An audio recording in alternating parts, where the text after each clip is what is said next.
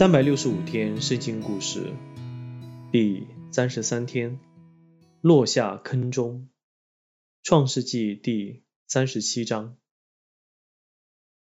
一天，雅各来找约瑟，想派他做一件特别的事。你多个哥哥外出已一段时间了，他说，我很担心他们，你出去找寻他们。看看他们是否平安。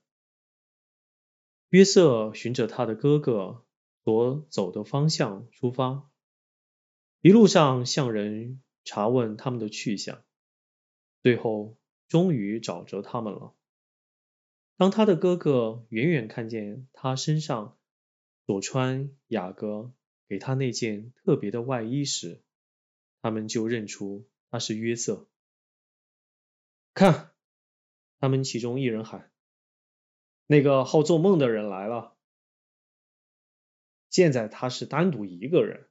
另一个哥哥说：“为什么我们不趁着这个机会把他杀掉呢？这样我们大可看看他那些奇怪的梦会变成什么样子。”他们的大哥刘辩尝试阻止他们。我们不该杀他，他说：“我们就把他丢下这口干井去吧，这该可给他个教训了。”这时约瑟已走得很近，他们不能继续详谈计划了。约瑟满怀热切地走近他们，不妨有诈。他们最年长的两个哥哥先抓着约瑟。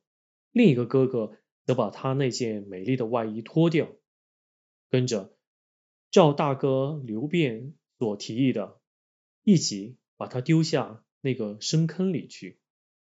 他是绝不能攀上那又深又滑的坑边逃走的。